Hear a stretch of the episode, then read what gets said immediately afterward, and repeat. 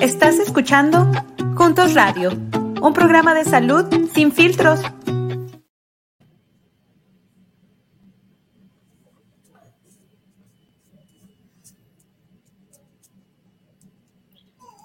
Bienvenidos a Juntos Radio. Bienvenidos a este 2023 para empezar. Feliz año nuevo. Espero que sea un gran año nuevo para todos nuestros amigos que nos escuchan, sus familias, sus seres queridos y que hayan disfrutado muchísimo de estas celebraciones con la familia, ¿no? Ahí vamos con el Maratón Guadalupe Reyes, apenas terminando, pero todavía nos falta la Candelaria el 2 de febrero con los tamales, así que si le salió el muñequito de la rosca, es buena época para empezar a aprender a hacer tamales y tenerlos para el 2 de febrero.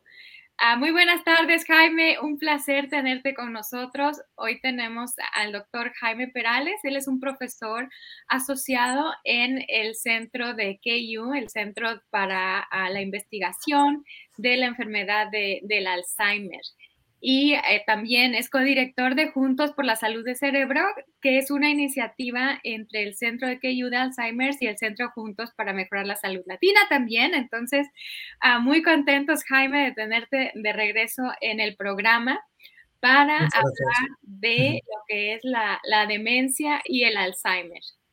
Aquí estamos, feliz año y gracias por invitarme de nuevo. Pues muchas gracias por, por tenerte. Eh, Jaime, ¿nos quieres platicar un poquito para empezar a calentar motores? ¿De dónde eres y de dónde nació tu, interés, tu pasión por, por, este tema de la demencia y el Alzheimer? Claro que sí. Mira, yo soy de Valencia, que es una ciudad que está en España, en el Mediterráneo. y de ahí, pues, cuando tenía aproximadamente 23 años o así, que acaba de terminar lo que es la carrera y empezaba el máster, eh, eh, mi, abuela, eh, bueno, supimos que tenía deterioro cognitivo leve, que es como el precursor de lo que es la demencia. Y ahora luego explicaré más la demencia, pero básicamente para que la gente tenga una idea, problemas de memoria y de pensamiento, ¿vale? y este, bueno, y hablaremos más tarde también de cómo empeora la cosa, pero fue empeorando, empeorando, como la mayoría de demencias hasta que se murió hace un, par de años. yo he hecho el doctorado en, ah, en, biomedicina y salud pública y también tengo la licenciatura en psicología, de ahí me viene el interés en, todo este tema. Aparte, lo de mi abuela, aparte su hermana también murió de esta enfermedad, creo que fue el mismo año o el año anterior. o sea, que es algo que, que, ha pegado fuerte en mi familia y lo hemos vivido todos pues con preocupación. Eh, etcétera, y, por lo tanto es muy importante. También me gustaría destacar que me gusta trabajar con poblaciones, eh, las que lo necesitan más. En los Estados Unidos, la comunidad latina específicamente es una, una comunidad que está impactada por el Alzheimer y otras demencias específicamente, y, por lo tanto, y además como, como español que soy, es, es pues, pues me ayuda más, evidentemente, a trabajar con la comunidad y, estoy encantadísimo de, trabajar. Me encanta, de hecho, trabajar con la comunidad latina. Gracias, Jaime, por compartirnos tu, experiencia personal. Y Jaime es una de las personas más apasionadas ah, por eliminar las desigualdades de salud en esta área de la demencia. En verdad se preocupa eh, no solamente a nivel científico por tener eh, por diseñar los, programas que estén mejor informados y más actualizados y que sean innovadores, que beneficien a, nuestra comunidad en general, pero también se preocupa por cada persona. Ah, y él nos va a platicar más de los programas ah, que, él está dirigiendo ahora, ah, pero yo soy eh, testigo de, su pasión por, por cada una de esas personas que, que están en los programas, que, cuidan de algún ser querido con, demencia, que algunas veces se sienten solos y que a través de estos programas están acompañados y, apoyados. Entonces, muchísimas gracias, Jaime, y otra vez un placer en, tenerte con nosotros. Bueno, ya entrando en, el tema de, de hoy, ¿nos quieres platicar qué es la demencia y cuál es la diferencia entre la demencia y el Alzheimer? Claro, también quería comentar que lo de antes, que el interés por eliminar desigualdades es algo que compartimos tú y yo, una de las muchas cosas que compartimos, ¿no? Eh, la diferencia entre el Alzheimer y la demencia. Mira, eso, es una pregunta muy buena que me la hace mucha gente. Ah, y, la mayoría de gente no lo tiene claro. A veces dice, no, es, eh, es una cosa es la demencia y otra cosa es el Alzheimer. entonces la gente está un poco confundida, es muy normal. Eh, y de hecho, incluso los científicos muchas veces hablamos, decimos Alzheimer o demencia de, manera intercambiable, pero no es lo mismo. Eh, la demencia es como, una, como un grupo de enfermedades, ¿vale? Y una de esas enfermedades es el Alzheimer. La mayoría de gente que tiene demencia tiene demencia tipo Alzheimer, pero luego hay muchas más tipos de, cientos tipos de, demencias, ¿vale? Eh, eh, el Alzheimer es la más común, por eso simplemente la gente piensa que es lo mismo. Pero luego tenemos la demencia vascular, que está relacionada con eh, lo que se llama embolias o, strokes, por ejemplo, eh, que se dice en inglés, ¿no? infartos cerebrales ah, o mini infartos, a veces que a veces que uno se da cuenta que le pasa o la familia se da cuenta y otras veces que no, son tan pequeñitos que no se da cuenta, pero eso también poco a poco puede ir deteriorando la, memoria y el pensamiento, ¿vale?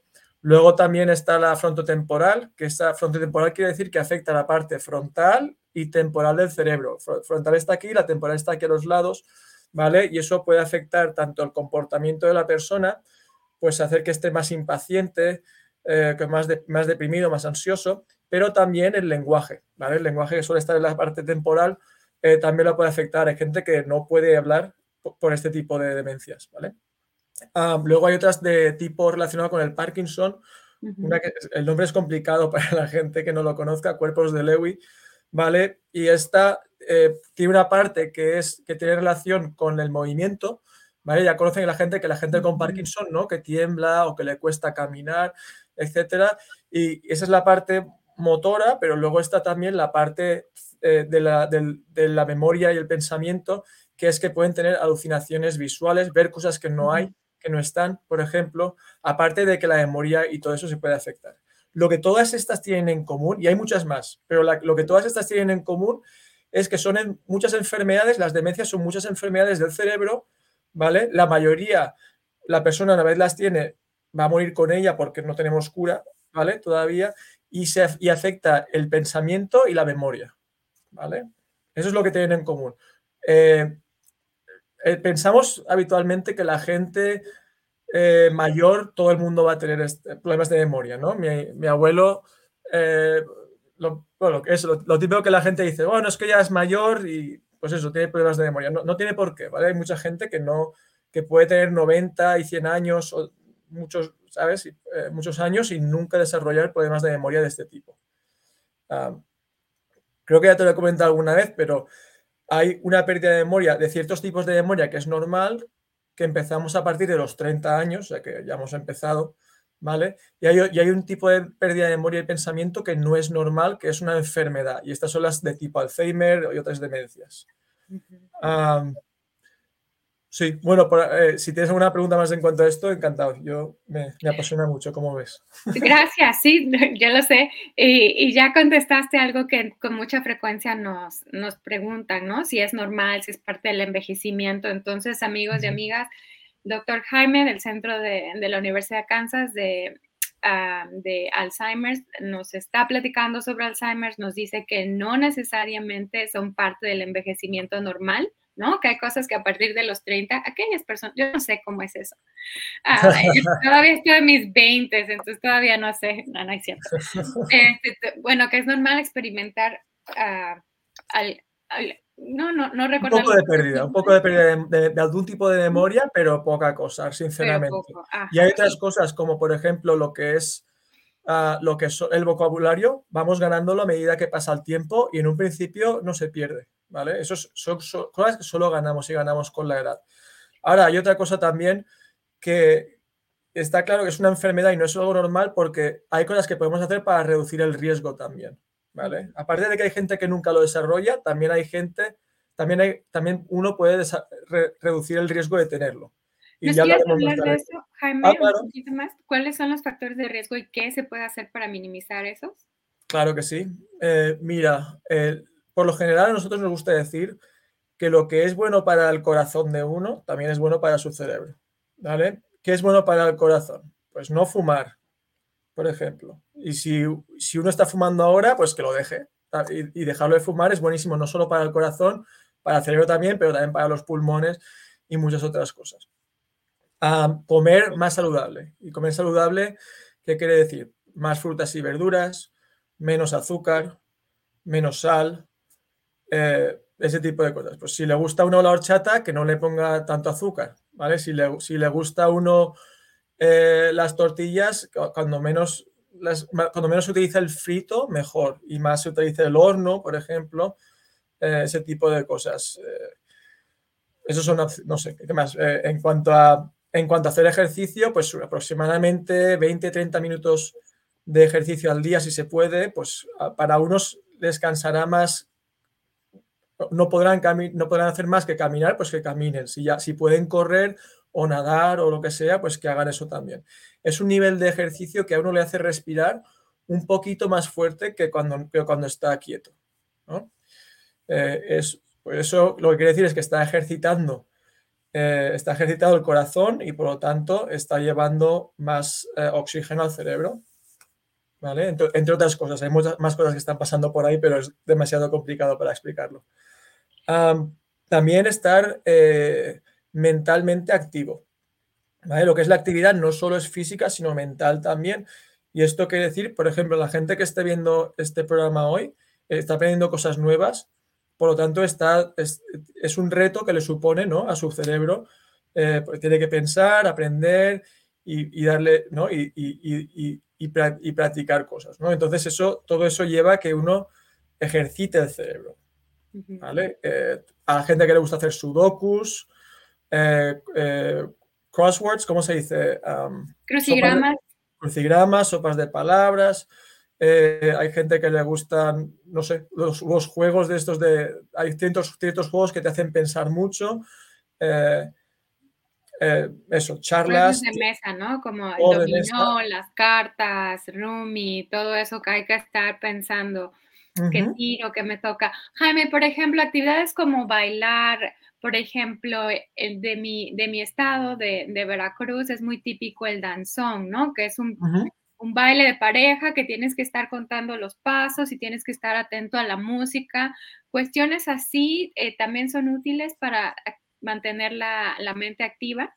Sí, de hecho yo tengo un, colega en Chicago que, que, hizo varios estudios sobre lo positivo de bailar diferentes bailes latinos, ¿vale? Específicamente con población latina de Chicago eh, y vio que mejoraba eh, la memoria y, el y diferentes áreas del pensamiento por bailar. Bailar no solo tiene el ejercicio físico, sino también el mental. Uno tiene que aprender los pasos, ¿no?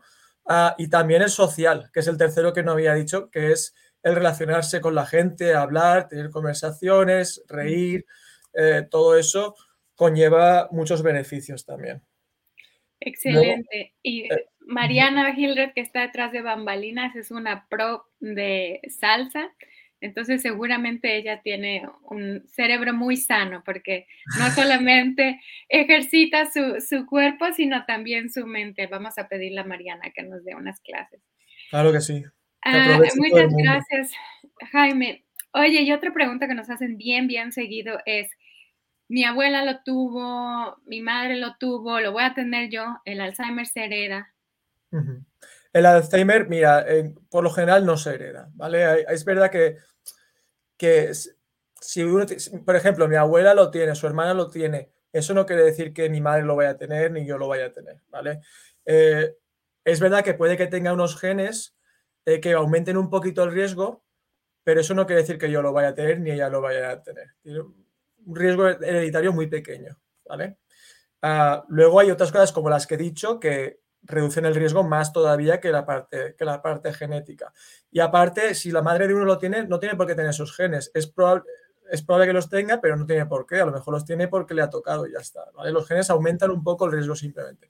Luego hay un grupo muy, muy, muy pequeño de gente que eso sí que si su madre lo tiene, ellos lo van a tener pero, eso es un gen muy específico que hay en menos de un 1% de la gente que tiene esta enfermedad, ¿vale? Y esa gente lo suele desarrollar muy pronto, eh, muy pronto en, su vida, a los 40, 50 años. Eh, es muy raro, pero hay que tenerlo en cuenta porque evidentemente hay que ayudar a esa gente mucho también. Ah, tener Alzheimer, tener Alzheimer a esa edad quiere decir que la gente no se espera que lo que estés haciendo diferente sea por una enfermedad. Entonces, pues, la gente puede tener muchos prejuicios hacia esa persona. ¿Y cómo se detectan estos casos? Ah, bueno, los casos de, bueno, por lo general, primero se, se, mira el tema de la edad y eso ya te hace pensar que puede haber un componente genético. Eh, entonces, lo que hacen es una, prueba genética, eh, supongo que, yo no la he hecho personalmente, pero supongo que se hará por, por sangre. Miran la sangre y ven que tienen ese gen. Eh, también, también el tema de la historia, ¿no? Si, le si preguntas, tus padres lo han tenido, de sus abuelos, tal, y al final acabas viendo que hay un patrón que uno siempre de la familia lo acaba teniendo, por lo general. Entonces, el, el, historial familiar, luego ver la parte comportamental, ¿no? Y sobre todo si es una persona joven, y luego finalmente alguna prueba genética para confirmar. Correcto. Perfecto. Ah, Jaime, y ahora vamos a hablar un poquito de, los cuidadores, ¿no? Porque está el, problema de la enfermedad como tal y el deterioro cognitivo y las cosas que las personas podemos hacer para disminuir nuestro riesgo, pero por el otro lado están esas personitas, esos ángeles de la guarda, ¿no? Las personas que cuidan de las personas que tienen Alzheimer y, y demencia. ¿Cuáles son los, este rol de ser cuidador es muy, muy importante y en, en las familias latinas es muy, muy común que nosotros, ¿no? Los, latinos, las mujeres latinas, eh, bueno, terminemos cuidando de, alguien porque es parte de, nuestros valores, ¿no? Terminamos cuidando de, nuestros papás y de aquellos familiares mayores que tienen la enfermedad. Entonces, ¿qué son las cosas que tenemos que poner atención? Para cuidarnos a nosotros mismos, las personas que son cuidadores? ¿Qué son las cosas que tienen que estar haciendo para asegurarse que ellos como persona, como cuidador, están sanos para que puedan cuidar bien de la persona a la que están a cargo? ¿Qué cosas tienen que hacer para, para, estar, para encontrarse mejor, te refieres? Sí, como cuidadores, ¿no? O sea, aparte de cuidar su salud normal como, como individuos, como cuidadores, ¿qué otras cosas tienen que poner atención? Mira, eh, lo has dicho muy bien, primero de todo, que suelen ser las mujeres, aunque evidentemente también hay hombres que cuidan, ¿no? Pero suele recaer sobre todo, eh, por desgracia, en la mujer. Eh, en la general todavía somos una sociedad machista en ese sentido. Ah, ¿Qué cosas hay, hay, que tener en cuenta? Lo primero de todo es que para cuidar de alguien, la mejor forma de cuidar es como el amor. La mejor forma de cuidar de alguien es cuidarse a sí mismo primero, ¿vale? Si uno no se cuida a sí mismo, va, a desarrollar muchos problemas que, es, que además van a, van a repercutir en la, en la, salud de la otra persona a la que está cuidando. Simplemente pongo un ejemplo, no sé si, si seguramente a ti te ha pasado, a mí también me pasa, cuando estás rodeado de gente que está enfadada y estresada, se te acaba pegando a ti, ¿no? Entonces, una persona con Alzheimer que además muchas veces no tiene esa capacidad de comunicarse, si está percibiendo ese estrés constante eh, y la persona le contesta mal porque está muy estresada y todo eso, pues eso evidentemente a la persona a la que cuida le va a afectar también. Eso, eso aparte de que si uno, imagínate que uno está enfermo, el, eh, perdón, uno está estresado, el estrés aumenta la probabilidad de uno enfermarse, de tener infecciones, por ejemplo. Si uno pide una infección y, no puede, ya no puede cuidar, a lo mejor está tan malo, que tan enfermo que no puede ni cuidar al familiar también, ¿no? Eh, o que esté o que acabe muy deprimido, etcétera, etcétera. O sea, que cuidar de, cuidar de sí mismo es, algo que es lo, básicamente lo principal, diría yo. Luego, en cuanto, a, en cuanto a cuidar al familiar, aparte de eso, es aprender, aprender a, sobre la enfermedad, es muy importante. algo que, por ejemplo, le ayudó mucho a mi abuelo es entender que mi abuela estaba enferma ¿no? Eh, porque acabas pensando que las cosas que las hace mal las hace, al principio la gente piensa que es porque, porque quiere molestar, ¿no? No, no entienden, no lo atribuyen a la enfermedad de la persona. Entonces, el atribuir, el atribuir eso a, la, eh, que es para fastidiar, pues lo que te va a hacer es estresarte. Si, te das cuenta de que, ¿no? Si lo atribuyes a que la persona está enferma, tú no le vas a culpar, ¿sabes? Entonces, entonces te sientes mejor en cuanto a que eh, cambias ese papel que tienes eh, un poco. Eh, pues eso es otro, otro tipo de forma de, para ayudar, por ejemplo. Luego, el, el, hacer que la casa sea un lugar seguro. por ejemplo. Saben que, por ejemplo, una cosa que pasa comúnmente en familias con, con, Alzheimer u otras demencias es que el familiar se deja el encendedor de la, de la estufa encendido y entonces puede causar un, un, un incendio. Es, es, peligroso, ¿no? Pues, por ejemplo, hay manillas que se pueden poner para que la persona con, con la enfermedad no pueda encenderlo. Eh, en cierto momento, cuando la persona ya no puede cocinar, porque eso le pasa mucho, poniendo esas manillas puede reducir el riesgo de que eso pase. O, por ejemplo, poner, ¿cómo se llama? Carpets. Poner alfombras.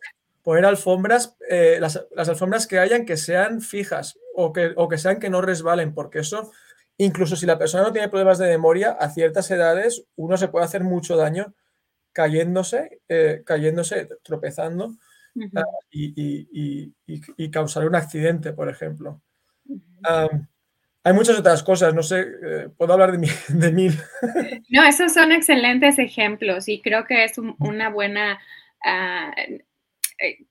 Una buena introducción a, la siguiente pregunta, que es sobre los programas que existen a través de Juntos por la Salud de su Cerebro para apoyar a los cuidadores y a las familias, ¿no? Incluyendo eh, el impacto que tienen también en las personas que cuidan, como tú dices, ¿no? Si, si el cuidador se puede cuidar bien de sí mismo, si mantiene su, mente, su corazón, su cuerpo sano, pues eso mismo le va a contagiar a la persona que está cuidando. Entonces, ¿nos quieres platicar de los programas eh, que existen para apoyar a los cuidadores de personas que tienen Alzheimer o demencia a través de Juntos por la Salud de su Cerebro? Sí, déjame primero que hable un poco de, un poco más de la repercusión, de las consecuencias de, cuidar a una persona con, demencia, ¿vale? Porque eh, cuidar a una persona con demencia se, suele, bueno, un cuidador, ¿no? Pero un cuidador, como ya he ido comentando un poco, eh, tiene muchas consecuencias que pueden ser, hay algunas positivas, hay que tenerlas en cuenta, ¿vale? el, el sentir que estás devolviendo algo a tu padre o a tu madre, por ejemplo, lo que te cuidaron a ti de pequeño, es la gente lo tiene muy en cuenta eso. O sea, que hay cosas positivas yo muchas veces hablo de las negativas porque son las que quiero mejorar, pero hay que tener en cuenta que tiene aspectos positivos también. ¿Vale? En cuanto a aspectos negativos, tiene, tiene psicológicos, físicos y económicos, económicos sociales. ¿Vale? Eh, en, cuanto a los, en cuanto a los físicos, he hablado de que hay más riesgo de que uno se enferme por, eh, por temas de, infecciones. ¿Por qué? Porque el estrés crónico, el estrés que uno tiene, aunque sea pequeñito, todos los días, todos los días, eso baja las defensas de alguien, de las personas, ¿vale? Y eso le hace que no puedan defenderle de viruses o bacterias que hayan por ahí. Otras cosas físicas es que si uno tiene que levantar a su, a su familiar porque ya no tiene esa movilidad y todo eso, pues eso al final lleva a, cierto, a, dolor, ¿no? A, mí incluso con mi bebé, yo de, levantarla ya me duele la espalda y eso que es bastante más pequeña que yo. Imagínase si es la esposa de un, de un hombretón grande, eso como, va a ser, ¿no?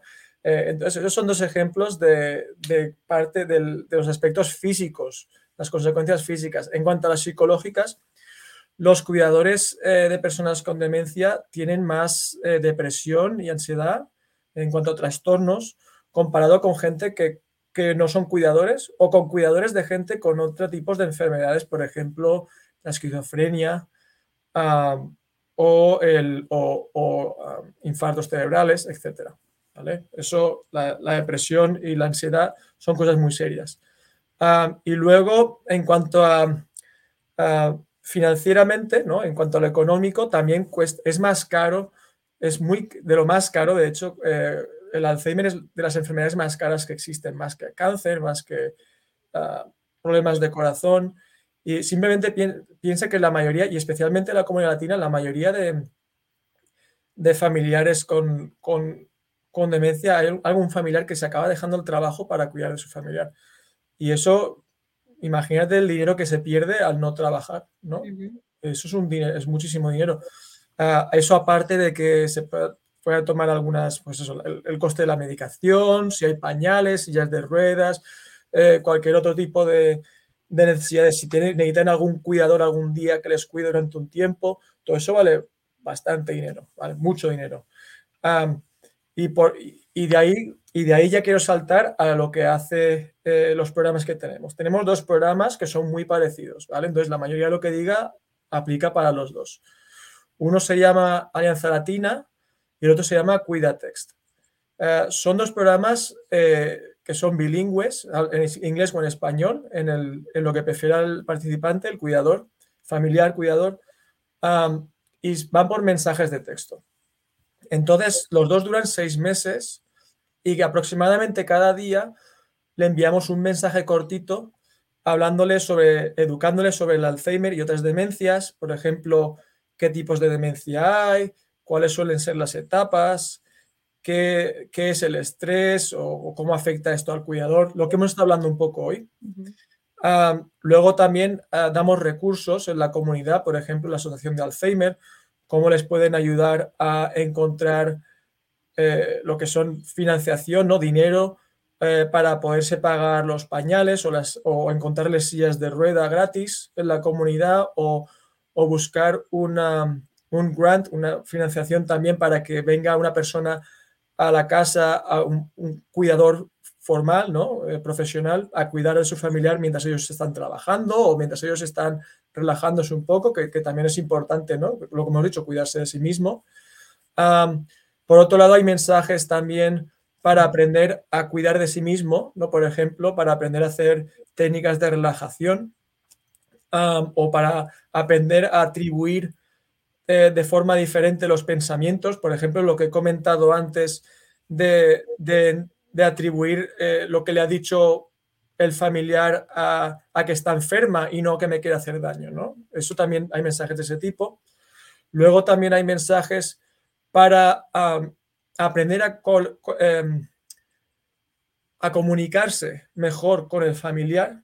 Por ejemplo, la, persona va a perder la capacidad de comunicarse con el tiempo, ¿vale? Por lo tanto, aprender a que ya no le podemos hablar como, como estoy hablando yo, sino que tenemos que hablar más pausado, con palabras más simples, a medida que es que ya no pueden ni entender las palabras, empezar a hacer señas a, los diferentes sitios donde quiere que vaya uno.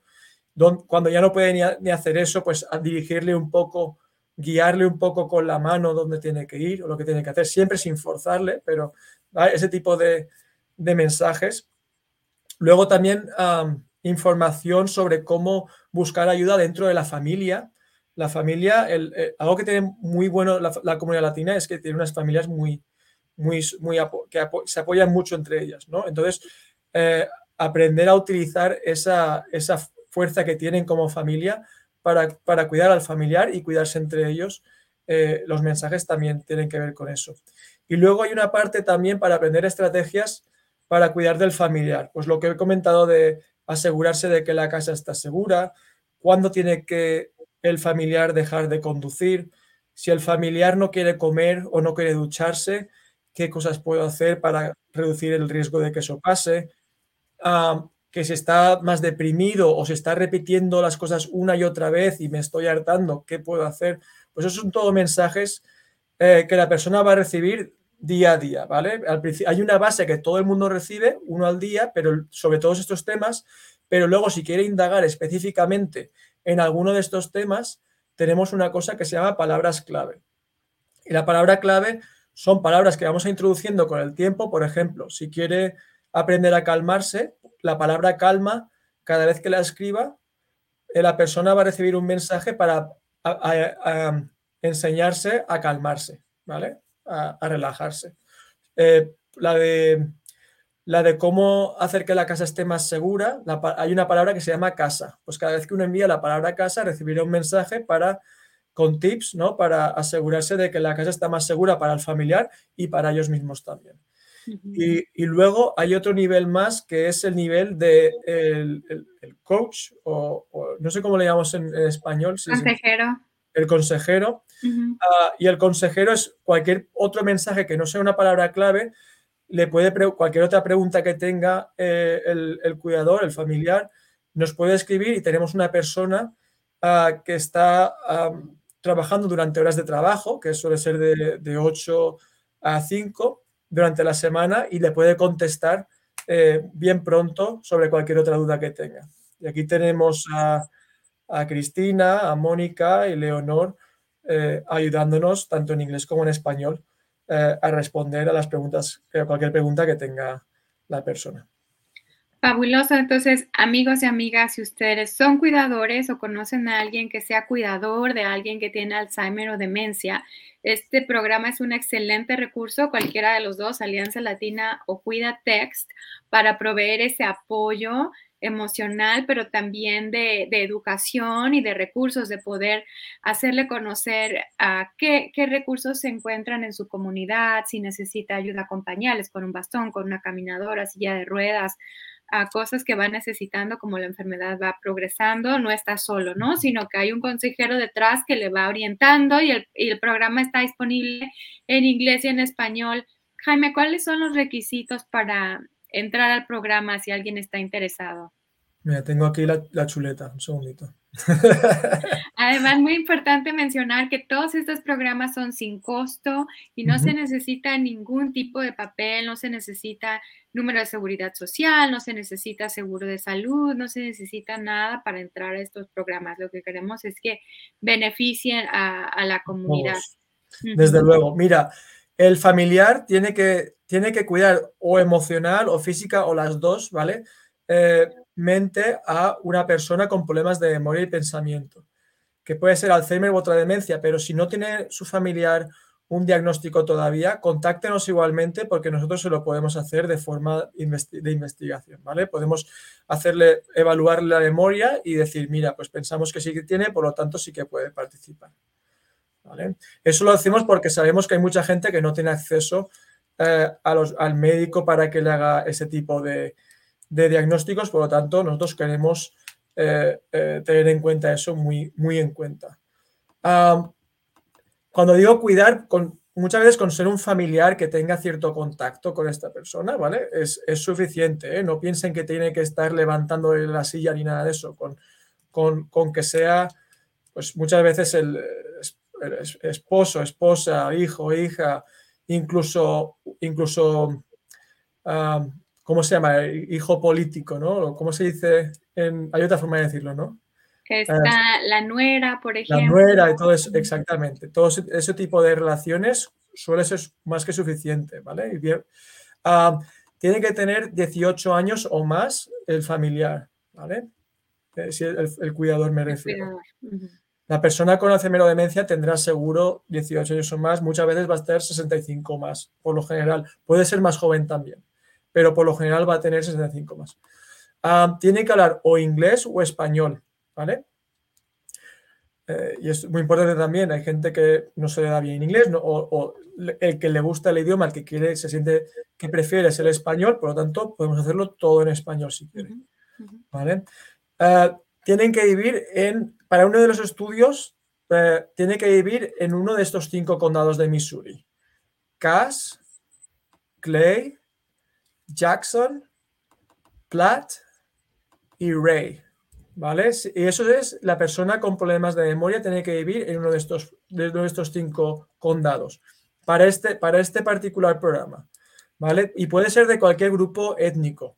¿Vale? Sí, puede ser latino, pero si tiene un amigo que es afroamericano o, o nativo americano o, blanco no hispano que quiere participar, díganselo que nosotros le podemos, tenemos aquí un programa para ellos que es completamente gratuito. ¿vale? Para el estudio, para el otro estudio que se llama Alianza Latina, esto es para gente de cualquier parte de Estados Unidos, para latinos de cualquier parte de Estados Unidos, incluyendo Puerto Rico. La persona que tiene que ser latina es la persona con problemas de memoria también, ¿vale? Eh, y ya hablan español o inglés. Es, lo del resto es todo igual.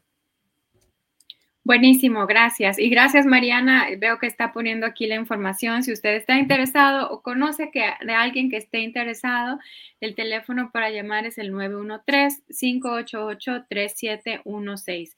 Y este es para cualquier persona latina en inglés o español que quiera participar en el programa. Y ahora ah, para el programa Cuidatex es el 913-588-1857 o también puede mandar un correo a cbacker con K número 10 arroba kumc.edu y ahí le podemos dar más información o inscribirlo directamente al programa. Jaime, y una pregunta antes de irnos. Ahora mencionaste el, estudio de, Alianza Latina, ¿no? El programa de Cuidatex es, es un programa eh, de servicio para ayudar a la comunidad y Alianza Latina es un estudio. ¿Qué significa que es un estudio? Vale, la diferencia es que uno, eh, uno está probando una cosa diferente. A ver, el programa ya lo hemos probado antes y tenemos cierta evidencia de que funciona, ¿vale? Y por lo tanto, por ejemplo, vimos que eh, la depresión en el cuidador se reduce, el nivel de estrés también se reduce, se aumenta su nivel de, capaz, de sentirse capaz de cuidar de sí mismo y de su familiar, aumenta su conocimiento sobre el Alzheimer, aumenta su nivel de felicidad y disminuye también los comportamientos difíciles del familiar con Alzheimer u otra demencia. Eso ya lo sabemos de un estudio previo que hicimos con 24 latinos, ¿vale? Y por eso estamos ahora haciéndolo en la parte de, Jackson, eh, Platt, etcétera, etcétera, de todos estos sitios de Missouri. La diferencia con el de, con el de el que es a nivel de herencia latina, a nivel nacional, es que, está, es que estamos añadiendo un componente más, que es una llamada mensual. Cada, cada mes vamos a hacer, además de los mensajes, una llamada para detectar cuáles son las necesidades de la persona más directamente y ayudarles a solucionarlas. Aparte de eso, eh, haremos una cosa que se llama consentimiento informado, que tiene todos los estudios, que es a uno explicarle de qué va el estudio, cuáles son sus derechos, eh, que es voluntario completamente, que se puede dejar el estudio cuando quiera, ah, entre otras cosas, ¿no? Cuáles son los riesgos y beneficios de participar en el estudio Ah, y los, la parte de la evaluación que hacemos al principio y al final son un poco más comprensivas porque estamos aprendiendo sobre el programa. ¿vale? Eso es básicamente la diferencia. Pero a nivel del programa es muy es básicamente la parte de los mensajes de texto es la misma, básicamente. Seis meses de apoyo a través de mensajes de texto, acceso a un consejero que está ahí para ayudarle de manera personal, obviamente por, por, teléfono, por mensaje de texto. Y Alianza Latina es un estudio porque estamos tratando de aprender si este componente nuevo de las llamadas mejora todavía lo que ya sabemos que funciona bien.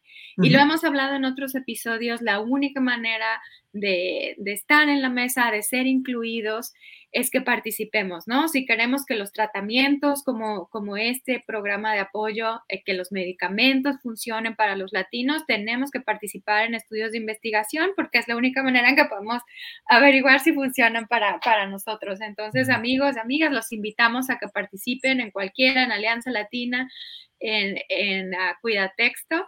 Si son cuidadores o si conocen de alguien que sea cuidador, ayúdanos a pasar la información para que más personas se puedan beneficiar de este programa. Como siempre, Jaime, un placer tenerte con nosotros. Feliz año nuevo, que sea un año lleno de, alegrías para ti y tu familia. Y muchas gracias por acompañarnos más en un episodio de Juntos Radio.